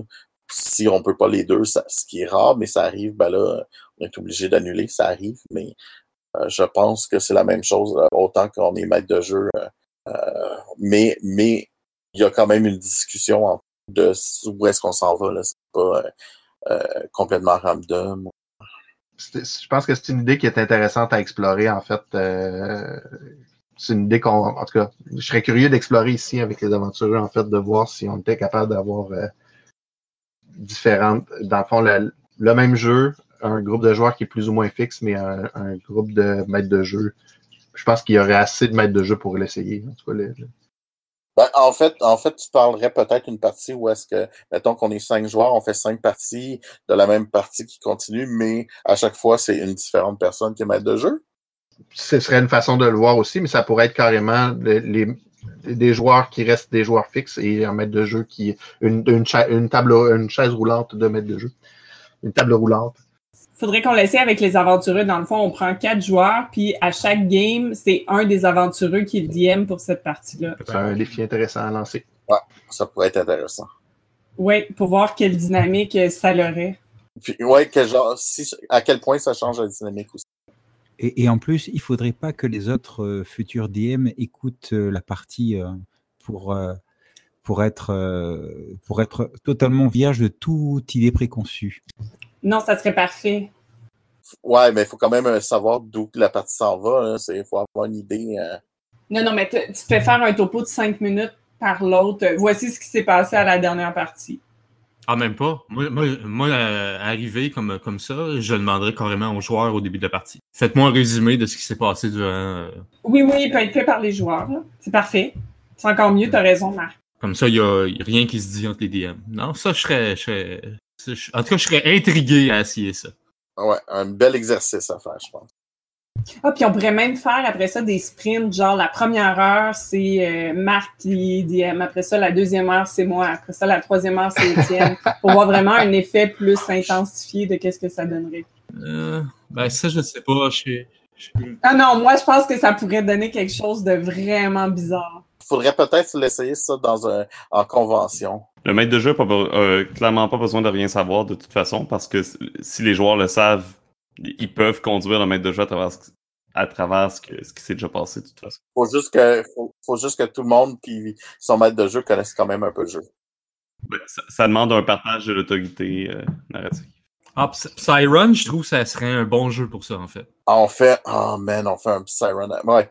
Oui, parce que tu sais pas trop, tu n'as pas besoin de savoir ce qui s'est passé avant en réalité. Ben oui et non, parce que Psyron, il y a beaucoup, beaucoup, beaucoup des décisions qui sont pas prises par le maître de jeu. Fait que le changement de maître de jeu, je suis pas sûr que ça changerait tant que ça. Puis c'est le chaos tout simplement Psyron. Fait que je, pense que de voir l'effet que ça. Je pense que l'effet de changer DM serait tellement dilué dans l'effet du chaos de Psyron que ça. que on le verrait pas. Bon, le défi est lancé. Donc, avant que, que je me plaigne encore parce qu'on est en longueur. Ouais, hein, on va quasiment le couper l'an deux, celui-là. Hein. Est-ce qu'il y avait un, un point primordial que quelqu'un voulait absolument dire avant la fin? Alors, je crois que ça fait le tour. Euh, on va. Ça, ça, donne beaucoup d'idées, beaucoup de pistes aussi sur quoi travailler pour euh, les prochaines tables ouvertes qu'on va faire, pour la suite de Masque, pour peut-être l'éventuel retour d'Urban Shadows et autres. Euh, ça nous donne des défis d'expérience à tenter.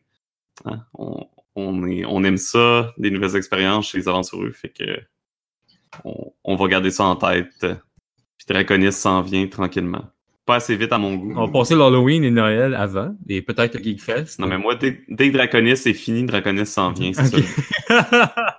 Donc, merci tout le monde qui était dans le public. Merci pour vos questions, pour vos commentaires. Merci à, à tous les aventureux présents dans le podcast. Merci à Vincent de s'être joint à la, partie. On espère que ce soit pas la dernière fois. Et on dit à tout le monde une bonne semaine, une bonne journée et surtout une bonne aventure.